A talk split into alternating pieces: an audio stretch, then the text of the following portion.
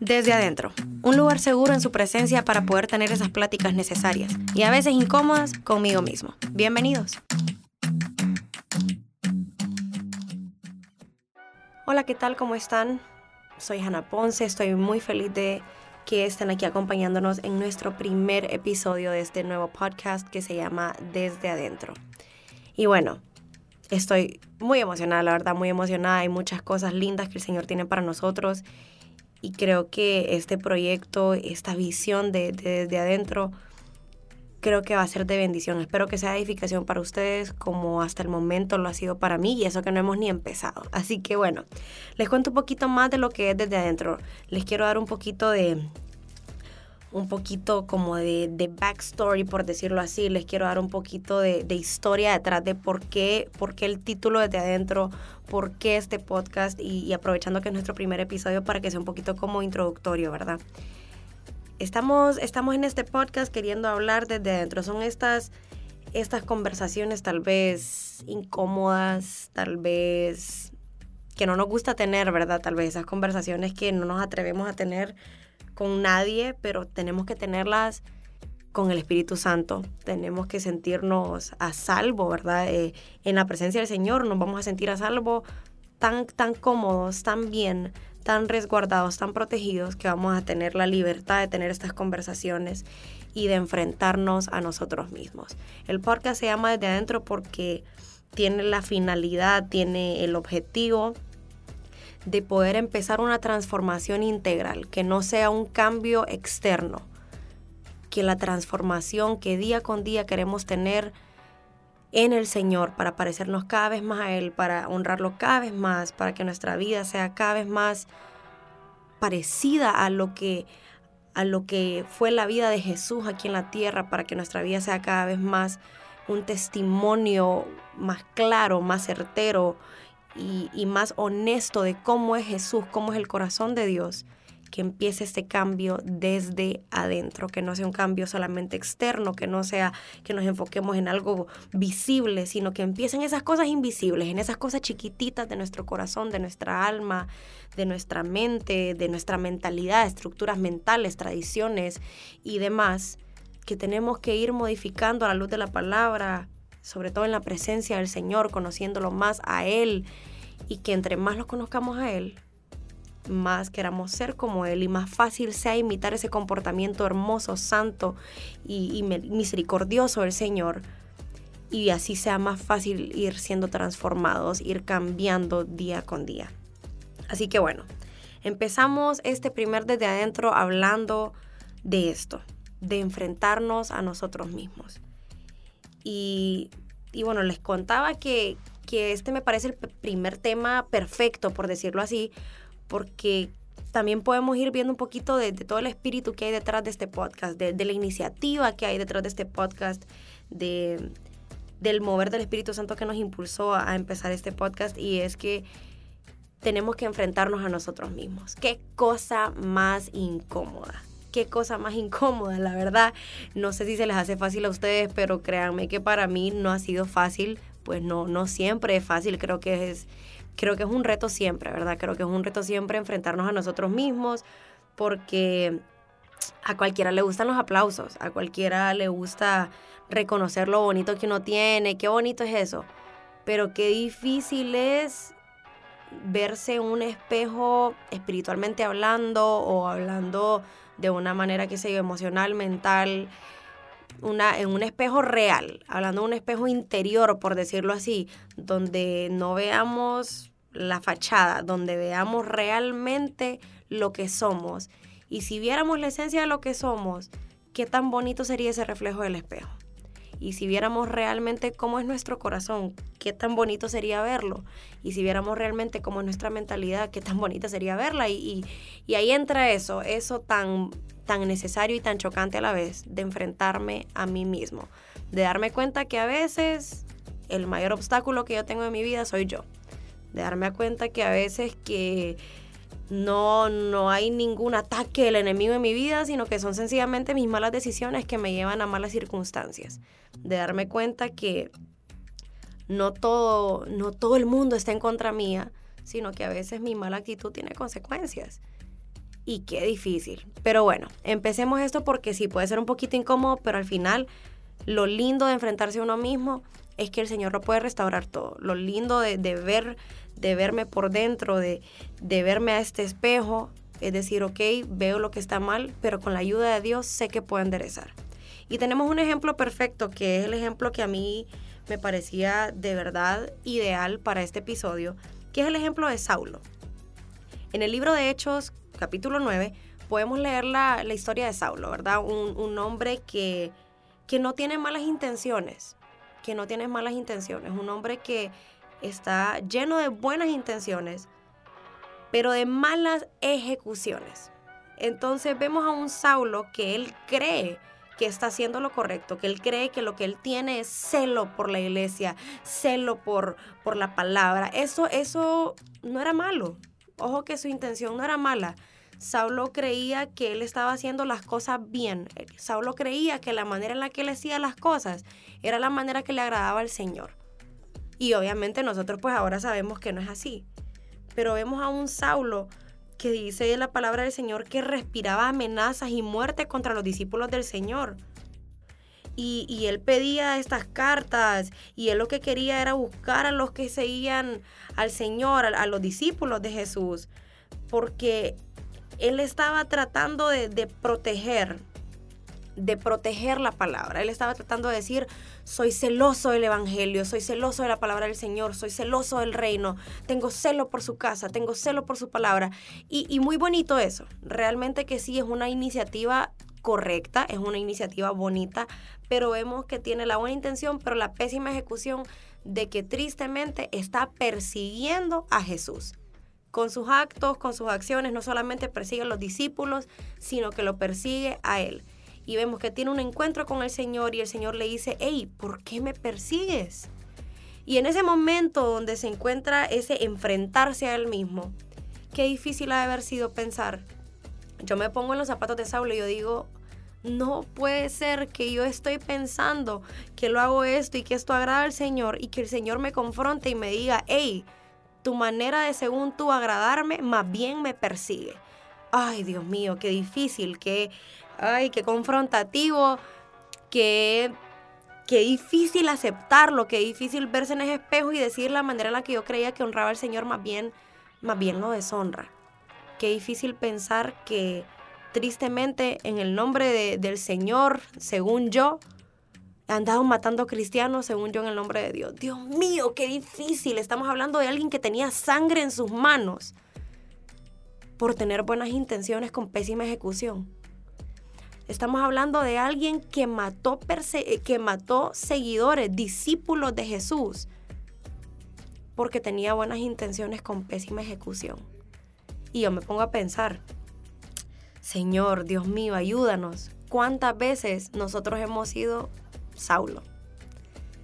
Saulo que en el nombre de Dios anda matando cristianos. Dios santo, que Dios nos ayude, que Dios tenga misericordia, porque a veces puede ser que tengamos la mejor de las iniciativas, pero tenemos la peor de las, ejecuciones, perdón, y, y qué necesario es que nos miremos en un espejo, que nos miremos, que miremos hacia adentro, que dejemos de ver hacia afuera y ver lo que creemos que está mal en todos los demás y nos detengamos un segundito a ver hacia adentro y digamos, Señor, ¿qué es lo que está mal en mí? ¿Qué es lo que hay en mí que tal vez tengo una buena intención, pero estoy actuando tan mal que en vez de honrarte, te persigo. Y algo importante que le pasa a Saulo es que él, él pasa por un proceso, ¿verdad? No solamente está, está como este encuentro con el Señor, esta confrontación donde, donde él se da cuenta de que realmente no estaba haciendo las cosas bien, sino que el Señor le cierra sus ojos. Le cierra sus ojos por unos días. Y él no podía ver absolutamente nada de, de sus ojos para afuera, por decirlo así, no podría ver absolutamente nada. Y creo que para mí eso es una cosa clave, clave, clave en, nuestro proceso de crecimiento, ¿sí? Clave en nuestro proceso de transformación. Porque como hijos de Dios, y espero que todos los que estemos escuchando este podcast tengamos este mismo corazón de decir, Señor, yo día con día quiero crecer más en ti, quiero crecer más en tu palabra, quiero crecer en sabiduría, quiero crecer en, en santidad, yo quiero crecer en, en cosas que te agradan, en honra, quiero crecer en obediencia. Pero qué necesario es que para uno crecer hayan algunos dolorcitos. Y lo vemos, por ejemplo, con los niños, ¿verdad? Cuando usted tiene, no sé, si ustedes recuerdan cómo, tal vez cómo e, fue esa etapa, esa etapa de crecimiento para ustedes estando de niños, o si tienen hijos, hermanitos chiquitos, primos, lo que sea. Cuando un niño está en esa etapa de crecimiento, llega un punto donde les empieza a, a doler los huesos. Les duelen las articulaciones, les duelen los huesos. Y eso no quiere decir que está pasando algo malo. No, son llamados dolores de crecimiento. Son dolores que se dan porque el niño está creciendo no se va a morir, no es algo terminal, no es algo terrible, no es algo doloroso, es incómodo, pero eso quiere decir que todo está en orden, porque el niño está creciendo tal y como debe crecer. Sí, puede ser incómodo, sí, le va a tocar, qué sé yo, ponerse cofal, le va a tocar, eh, pues, tener mucha paciencia, pero solo es una etapa, solo es una pequeña etapa que marca que se está convirtiendo de un niño chiquito en alguien que crece, tal vez en un adulto, ¿verdad? Y, creo que eso es lo que pasa con nosotros aún espiritualmente. Hay pequeños dolores de crecimiento que se deben dar en nuestra vida cristiana, en, nuestra vida, eh, qué sé yo, en el trabajo, en la universidad, en nuestra vida con amigos, en nuestra vida con nuestros padres, en nuestras relaciones interpersonales, en todo aspecto de nuestra vida hay momentos donde nos va a doler un poquito hacer cosas diferentes, eh, esfuerzos diferentes, donde nos va a tocar crecer, madurar. Y eso puede doler, eso puede ser un poquito incómodo, puede ser difícil, pero es necesario y eso lo que, lo que marca no es que está pasando algo malo, sino todo lo contrario. Eso, esos pequeños dolorcitos lo que marcan es sencillamente estás creciendo tal y como debes crecer. O sea, estás siguiendo el curso natural del crecimiento. Entonces el dolor no siempre va a ser malo, el dolor no siempre va a ser negativo. Ojo, no estoy romantizando el dolor, solo digo que hay cositas que nos toca crecer y son incómodas y hay como dolorcitos de, ay, esto, esta parte de mi vida no me había tocado crecer nunca, ay, en esta madurez nunca me había tocado crecer, pero bueno, ahora me toca hacer un esfuerzo extra, ay, en esta parte de mi vida yo nunca había tenido que ser responsable, pero aunque me duele un poquito empezar a hacer cosas que no había hecho, empezar a tener responsabilidades que no había tenido, empezar a, a rendirle cuentas, qué sé yo, a mi jefe, a mis papás, a mis líderes, a mis pastores, es necesario. Son pequeños dolorcitos, pequeñas incomodidades, pero que no, no, son para, no son para matarme, no son para arruinarme, no son para hacerme sufrir. Solamente marcan que estoy creciendo. Y eso es lo que sucede con Saulo en este momento. Vemos cómo el Señor le tapa sus ojos y por un par de días él no puede ver y qué cosa, ¿verdad? Porque él no puede ver hacia afuera, él no puede ver nada, está atrapado en, una oscuridad, por decirlo así, durante un par de días. Y, vemos después como la palabra del Señor dice que después de, esto las escamas son removidas de sus ojos y él, él abre sus ojos a una nueva realidad donde él ya fue transformado en su corazón y empieza a vivir de manera diferente. Pero este proceso de, de no ver para afuera, ¿qué lo obliga a uno? Nos obliga a ver hacia adentro, nos obliga a hacer una introspección, nos obliga a que nos examinemos desde adentro, no lo que es visible, no lo que queremos aparentar tal vez, no las buenas intenciones que habíamos tenido, no, a ver la raíz. Nos obliga a transformarnos desde adentro a por un momento detenernos, dejar de ver para afuera, dejar de ver a los demás, dejar de ver lo que yo quiero y empezar a enfrentarme conmigo misma. Imagínense esto. Imagínense que este proceso de cerrar los ojos también lo vivimos nosotros. Y cerramos nuestros ojos y nos encontramos atrapados con nosotros mismos. Atrapados viendo solamente hacia adentro, viendo realmente cómo es nuestro corazón, viendo realmente cómo son nuestras intenciones, viendo realmente cómo son nuestras acciones. viendo cómo son nuestros sueños, cómo es nuestra mente, cómo es nuestra mentalidad. Y entonces nos encontramos con que donde pensábamos que habían cosas buenas, realmente hay cosas que no agradan a Dios. Sí, va a ser incómodo porque a nadie le gusta admitir que se equivoca. Va a ser incómodo porque no es cosa bonita ver los errores de uno mismo. No, nunca es algo, ay, sí, hoy quiero ver mis errores. No, eso no es algo, no es algo bonito. Pero es algo tan necesario.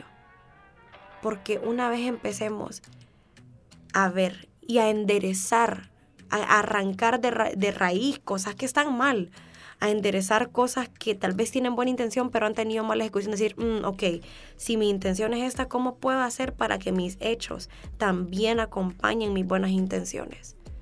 O, ok, tal vez mi ejecución ha estado mal, tal vez mis hechos han estado mal, pero los puedo enderezar. Ah, ok, Señor, tal vez yo pienso que la manera correcta de honrarte ha sido esta, pero me doy cuenta que no te estaba honrando, que solo te estaba persiguiendo. Entonces voy a cambiar y voy a honrarte de esta manera, en la que sí de verdad voy a lograr el objetivo, que es acercarme a tu corazón, que es honrarte de verdad, que es honrarte no con mis métodos humanos, sino con lo que tú pides de mí. Qué importante es esto. Yo sé que que es como, como extraño, ¿verdad? A hablar un poquito de esto, es como extraño hablar de enfrentarnos a nosotros mismos, pero qué necesario es y realmente cuánta paz nos trae esto, cuánta paz nos trae el saber que estamos en el camino del crecimiento, cuánta paz nos trae saber que sí, va a ser un momento incómodo cuando tengamos que cerrar nuestros ojos al exterior y tomarnos el tiempo de ver lo que está mal en nuestro interior para poder enderezarlo pero en el momento en el que como a Saulo se nos caigan esas escamas, vamos a poder dejar de ser Saulos y empezar a ser Pablos. Vamos a poder tener, vivir ese cambio de nombre, esa transformación. Vamos a tener esa transformación, vamos a vivir esa transformación, vamos a experimentar eso. Y poco a poco vamos a ir transformando todas las áreas de nuestra vida para ser más como Jesús. Poco a poco vamos a ir siendo personas que tienen cambios integrales en su vida, personas que, que reciben, que viven transformaciones integrales, no transformación que solo se transformó la apariencia, no, que nos transformamos desde, desde adentro, desde nuestro corazón, de lo más profundo de nuestra alma, le permitimos al Señor que nos ilumine con su luz para poder detectar eso que está mal y así enderezar y empezar a vivir vidas que de verdad sí le agraden vidas que tienen buena intención y también buena ejecución. Espero que haya sido de bendición para ustedes este primer podcast. Estoy muy feliz de haberlo podido compartir con ustedes. Esto es desde adentro. Este es el episodio que resume perfectamente lo que es este podcast. Examinarnos, transformarnos para ser cada día más como Jesús a través de su Espíritu Santo, a través de su palabra, de su presencia, desde adentro. Hasta la próxima. Escuchaste desde adentro, el espejo que aunque a veces me desarma, siempre me equipa. Hasta la próxima.